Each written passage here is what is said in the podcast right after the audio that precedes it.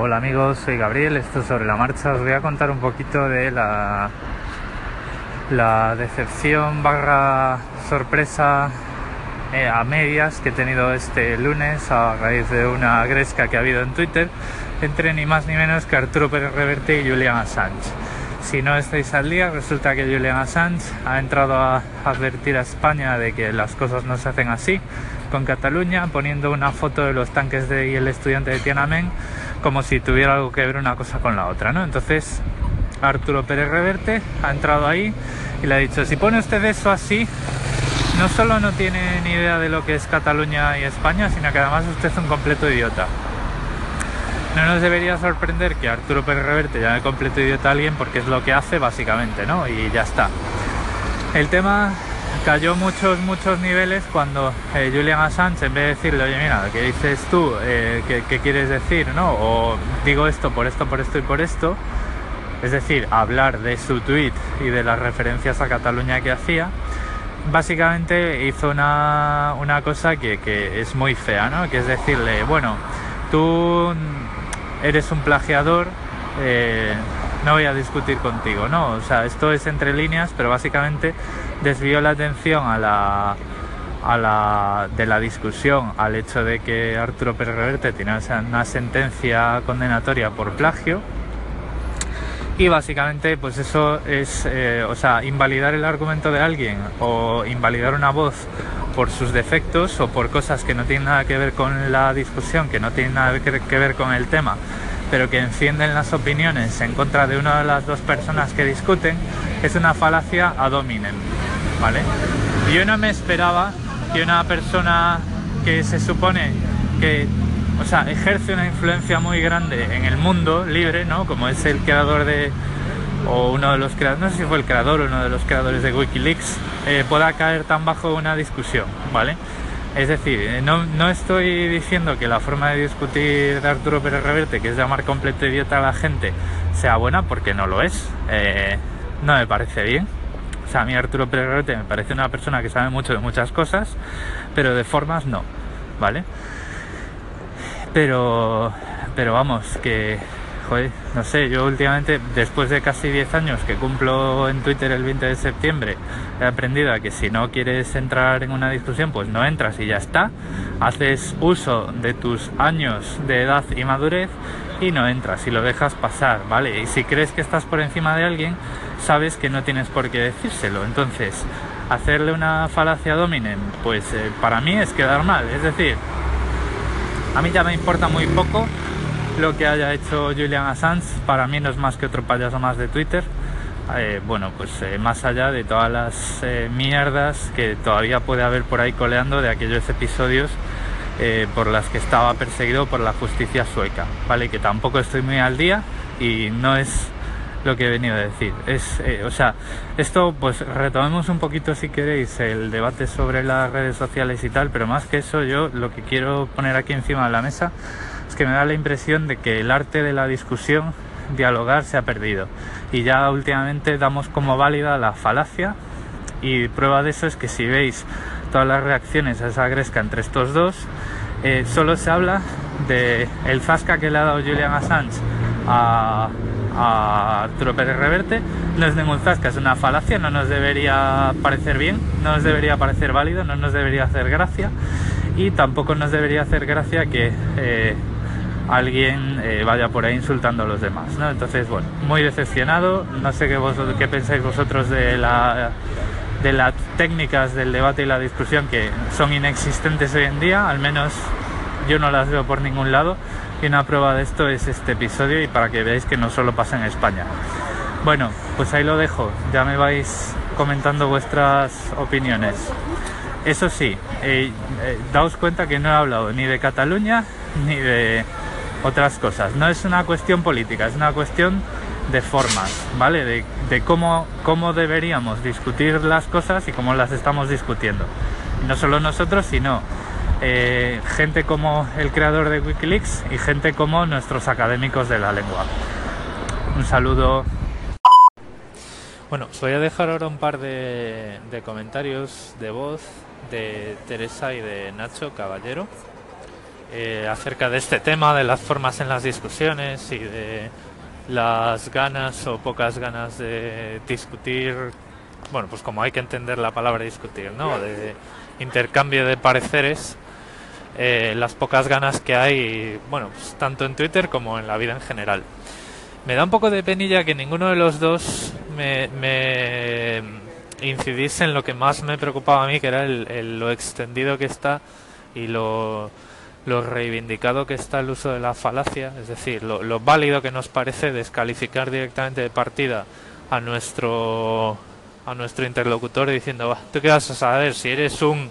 pon aquí lo que tú quieras, ¿no? Como en este caso de, bueno, ¿qué me vienes a decir a mí si tú eres un plagiador y y no, no tienes ningún contenido original o, por ejemplo, eh, bueno, ¿tú qué vas a saber de eh, ayudas gubernamentales si eres un privilegiado? ¿no? Ese tipo de falacias que zanjan una discusión antes de empezarla y que a mí personalmente me preocupan un montón. Pero bueno, todavía quedan muchas de las 24 horas. Esto solo tiene tres horitas de vida, o sea que tenemos son 20 horas para discutir acerca de este tipo de cosas. Discutir en el buen sentido, intercambiando pareceres. Bueno, dentro Teresa y dentro Nacho. Hola Gabriel, soy Teresa. Eh, es un rebota, rebota y en tu culo explota de manual de patio de colegio. Es que es así como está Twitter y como está el mundo ahora mismo. Es así de lamentable. No queda ni un solo reducto de sensatez, de buenas maneras. Em, yo lo he dicho últimamente mucho, que, yo ya no puedo estar en Twitter, que entro contenta y normal y salgo cabreada y triste. Entonces, bueno, es una, es una muestra más. Mm, a mí no me sorprende y ya casi casi ni me entristece, fíjate. Nada más, saludillo, chao. Hola Gabriel, aquí Nacho, te entiendo perfectamente, estoy muy de acuerdo con lo que comentas.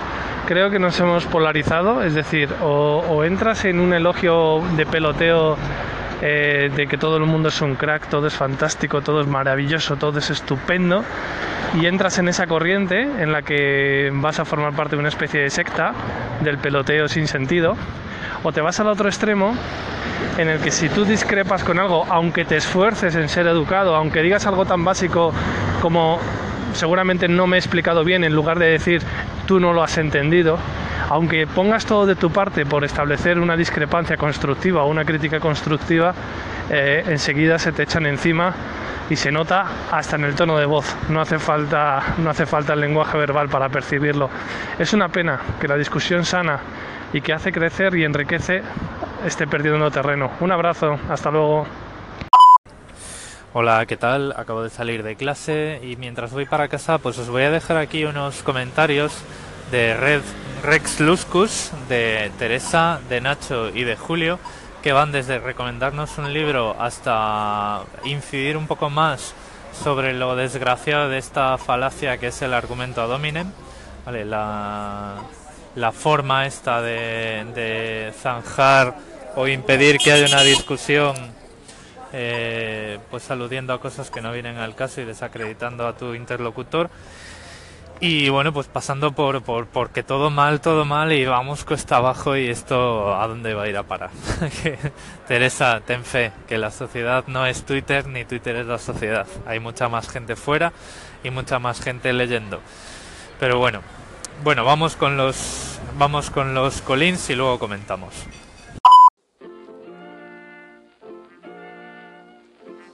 Muy buenos días, eh, Gabriel, y a todos los oyentes de Sobre la Marcha. Tiene usted toda la razón. Esto ni es discutir, ni es debatir, ni nada que se le parezca. Eh, de hecho, decía un buen amigo mío que para debatir cualquier tema seriamente hacen falta por lo menos ocho horas. Y yo estoy de acuerdo. Él me ha traído a la cabeza sus palabras eh, un delicioso librito del el filósofo Arthur Schopenhauer, Schopenhauer, como se diga, que lleva por título Dialéctica Erística o el arte de tener razón. Se puede encontrar bajo el título del arte de tener razón. Como digo, un librito delicioso, en que incluso te ríes, sobre el arte del de, esgrima dialéctico. Un saludo. Hola Gabriel, soy Teresa. Respecto a esto de que no hemos incidido en la falacia en sí misma, yo creo que sí, porque justamente decirte ese y tú más que hay ahora tan extendido es una falacia como, un templo. O sea, digas lo que digas, todo te descalifica para seguir opinando. E, eso es lo, más lamentable. Que luego te digan tú eres gordo y no puedes opinar sobre una dieta. Después de todo, podría tener una coherencia, ¿no? Pero es que ya mmm, te descalifica absolutamente a todos los niveles. Ese no escucharte desde el minuto uno de una conversación, discusión. Entonces, eh, yo lo veo muy, muy negro, lo veo muy perdido todo, porque es cierto que cada vez está más extendido y, y no va para atrás, eh, va para adelante. Nada más, chao. Hola Gabriel, aquí Nacho. Eh, bueno, hablando del tema de la falacia concretamente, yo creo que es un, es un síntoma de impotencia, de, falta de argumentos, de ganas de hacer daño a tu interlocutor y de destruir la conversación y de tener un nulo interés en, en escuchar realmente eh, algo que probablemente te puede servir para aprender. Lo que hablaba ayer de la humildad y de la, y de la curiosidad, de lo que hablan otras personas o de cosas que tú crees que controlas y sabes, pero que otra persona te, te enriquece con sus argumentos, como me pasó contigo con el tema de la asertividad. Afortunadamente la gente que me lanza falacias, la verdad es que automáticamente pasa a un segundo plano y he aprendido a no entrar al trapo, que creo que es lo mejor que se puede hacer.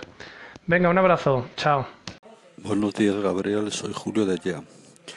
Bueno, lo que tú mmm, dices tiene un nombre o una expresión muy clásica. Es el argumento ad hominem, al hombre, no por lo que piensa o porque lo argumenta, sino por lo bien o mal que te cae, hombre, mujer, alto, bajo, negro, alto o lo que sea ese siempre lo he considerado como un, una etiqueta peyorativa, es decir, utilizar el argumento dominant no está bien visto.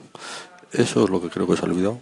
Intuyo que es lo que tú denuncias y es lo que te preocupa, la pasividad ante el argumento ad hominem, la incomprensión por parte de la gente, de que tú no puedes contraargumentar diciendo, pues tú más y además eres de otro equipo de fútbol que no es el mío. Por lo tanto, no me extraña que digas lo que dices y paridas similares a estas. Bueno, espero que esto te aporte algo y gracias. Bueno, gracias a todos. Rex, me, apunto el nombre del libro porque, bueno, no sé si lo podré comprar por aquí, eh, al otro lado del mundo, pero si no, pues trataré de ver cómo lo puedo conseguir porque, de hecho, últimamente he estado mirando mucho eh, páginas web, entre ellas recomiendo especialmente la, el tratado sobre falacias argumentales que está ahí disponible para todo el mundo en la Wikipedia. No, a lo mejor es un poco parco en ejemplos, pero es, es bastante nutrido y ahí podemos ver, por ejemplo, pues eh, lo que lo que os contaba yo en el primero de mis segmentos, que fue lo que hizo Julian Assange, que fue usar una falacia eh, o un argumento, ¿vale? O sea, el nombre de la falacia completo es, como dice Julio, argumento ad hominem. Es una de las falacias más comunes, que es, eh, bueno, no te contesto porque, porque, ¿qué vas a saber tú, no? Que eres un plagiador eh, eh, inmundo y condenado, ¿no? ¿Qué vienes tú aquí a decir si eres X? Eh, en lo que se refiere a, o sea, bueno, lo, que comenta Teresa sí es cierto, o sea, es la forma más simple, más, más pueril de esa falacia es el, el más, ¿vale? Que bueno, esto es cuando directamente te insultan, pues dices y tú más, ¿no? Yo creo que aquí también, siendo un poquito ecuánimes o eh, terminando de redondear el, el, la discusión, eh, ha sido todo, o sea, esto ha sido motivado por un insulto de Pérez Reverte, ¿vale? Si le atribuimos a lo mejor un poquito de malicia, probablemente ese insulto de es usted un completo idiota viniese, o sea, estuviese motivado por provocar una reacción de este estilo en Julian Assange, ¿vale? Pero bueno, eso es otra historia y ya entramos en la especulación. Pero bueno, en cualquier caso, una persona que se supone que es de la talla de, de la talla de estos dos, ni deberían insultar ni deberían ser, usar tan fácilmente la retórica falaz, ¿no? En cuanto a lo que comenta Nacho, pues mira, me alegro mucho de que de aquella historia de las asertividades y las canciones, pues, eh, pues al final, pues mira, llegáramos a un entendimiento. Tampoco, o sea, yo creía simplemente que se te había pasado el detalle de, de pensar no solo en ti cuando eres asertivo, sino en los demás. Pero bueno, mira, estupendo así. Te agradezco mucho el, el feedback y que y significa mucho para mí que todavía lo, lo recuerdes. Y en cuanto al comentario de Julio, lo que realmente me preocupa no es que no se entienda la falacia, ¿vale? Porque para, pues eso, para detectar una de estas falacias, si no sabes cómo se llama eso, pues difícilmente lo puedes detectar, ¿no?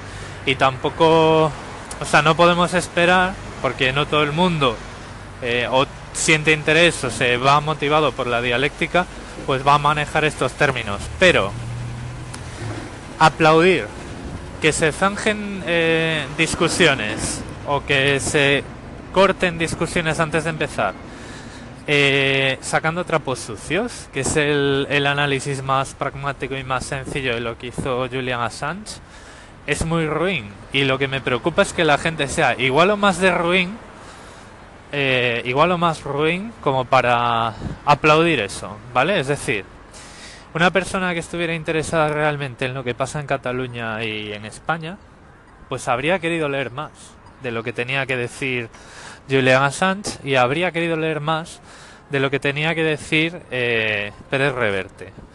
Estos dos personajes nos han dejado a todos con las ganas de, de ver a dos personajes con dos ópticas que a lo mejor no estaban tan enfrentadas, discutir sanamente y nos han dado un espectáculo de lo más absurdo y lamentable. Y además es un espectáculo absurdo y lamentable que ha servido para ver la calidad de la gente, incluida no solo Twitter, sino la prensa que se está haciendo eco de esa discusión, eh, intentando entrar en ese juego de a ver quién ganó, ¿no? Y cuando hay algo de esto, de insultos y falacias, es que nadie gana, todos perdemos.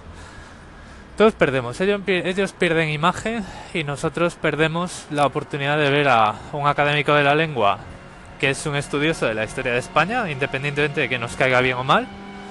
El tío sabe mucho de la historia de España y ver un tío que, que, que se mueve en terrenos de eh, terrenos políticamente delicados a nivel internacional, como es Julian Assange. O sea, todo mal, todo mal. Chavales, chavalas, que me ha desaparecido la gente de la pestaña People. O sea, ahora mismo si quiero, si tengo el día al vacío y me había apuntado a hacerle algún comentario a alguien, tengo que buscar esa emisora en mi lista de notificaciones a ver dónde está, porque en People no me sale nada. Estos chicos de Anchor, eh, a ver, yo, yo eh, siento su dolor, como que como dicen los anglosajones, esto de I feel your pain, porque cuando trabajas con metodologías así ágiles de hacer muchas actualizaciones a menudo y sacando poquito a poquito cosas a producción, entre comillas, pues a veces rompes cosas, ¿no? Entonces, bueno, pues ya escuchabais este fin de semana los problemas de Lobo, que nos alegramos de que ya esté de vuelta. Eh, y ahora es este. No sé si os pasa a vosotros, pero bueno, yo tengo iOS y por más que cierro, fuerzo el, fuerzo, ah, fuerzo el cierre de la aplicación, eh, con los controles que tiene el iPhone para eso, doble clic en, la, el botón, bueno, clic, doble dedazo en el botón home y luego pues arrastrar para arriba algo para cerrar. Y por más que tiro para abajo para refrescar estas cosas, ¿no? Que los modernos ya van tap y pinch y bla, eh, que no sé lo que son, no, sé cuál es el nombre correcto, pues nada, no, no me volvéis a aparecer ahí. Así que bueno, eh, espero que por lo menos me sigáis apareciendo en el dial y os pueda seguir escuchando. Y nada, pues aquí. Todo, eh, eh, quería también quejarme de mis problemas para que penséis que, que, no solo vosotros tenéis problemas. Y espero que no solo tenga problemas yo. No es por desearos mal, pero si vosotros tenéis el mismo problema que yo, mejor. bueno, os dejo que ya toca descansar. Un abrazo.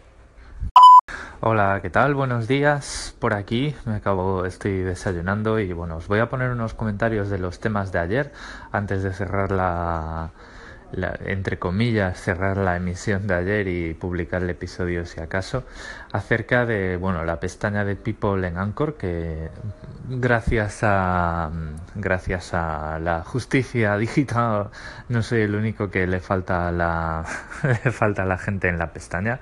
Hay varios comentarios de texto y os voy a poner unos comentarios de Teresa y de Lobo. Y después os voy a poner los últimos comentarios rezagados acerca de las falacias y las discusiones de Roberto de Tiempo Escaso y de Lobo también. Un saludo. Hola Gabriel, soy Teresa. Yo llevo así sin la pestaña de People desde ayer. Lo tengo vacío, como si no siguiera a nadie. Ya eh, lo he intentado igual que tú, lo he quitado, lo he puesto, hasta he desinstalado la, la aplicación y me la he vuelto a bajar de, de la Apple Store y nada, sigue, sigue vacío. Así que no sé, yo ya cuando quiero hacer un colina o eso, miro en las notificaciones o directamente ya se me olvida y no lo hago. Nada más, chao. Maldito roedore. Mi cago No me había fijado yo también que tengo ese bug. People is vacío. Yo que te iba a decir, pues mira, ya me funciona todo y tal. Y pues no, me cago en todo. Ay, señores de Anchor, espabilar sus. Hola Gaby, a ver si no hay mucho ruido. Eh, lo que comentas del tema de la discusión de, de Pérez Reverte y Assange, que por cierto no sé si seguiste luego la contestación de Assange, pero Pérez Reverte siguió en el mismo, en el mismo, en el mismo sentido que Assange. Eh, bueno, pues lo que te iba a decir es que es un signo de los tiempos. Al final, por un lado, la pérdida de educación, no, no, no esperes que alguien usted de forma educada. Eh, la prisa, rapidez, todo, mm, no hay tiempo para una discusión de 8 horas, así que se arregla en dos minutos y con un insulto, lo rápido. Y por otro lado, la falta de educación. O sea, eh, no conozco ningún sitio donde se enseñen las falacias, donde se enseña la forma de discutir. Creo que los tours de debate, si alguna vez han existido, eh, ya no existen. Y no sé, al final es, el signo de los tiempos. ¿Sabes algo? Y voy a añadir algo más porque mi anterior Colin parece como que eso, pues que las cosas son así y hay que joderse, pero en realidad eh, lo que quiero decir es que sí, las cosas son así porque hay muchos factores que, que empujan a que sean así. Por lo que cuando encuentras a alguien que ha conseguido superar todos esos factores y que, que, tiene educación, que correctamente, etcétera, es un tesoro y hay que guardarlo, aunque no tenga la misma opinión que, que tú, porque no hay nada más gratificante que discutir con alguien que, que, no tiene la misma opinión que tú, pero que la sabe argumentar. Venga, hasta luego, pero una moto. ¡Ah, la moto! Venga, hasta luego. Hola Gabriel, aquí Lobo. Sobre el tema de las discusiones en Twitter o en donde sea. Yo hace ya mucho tiempo que no discuto más allá de dos palabras y si el otro veo que quiere discutir eh, amigablemente, es decir, intercambiar ideas y conocimientos, pues sigo adelante.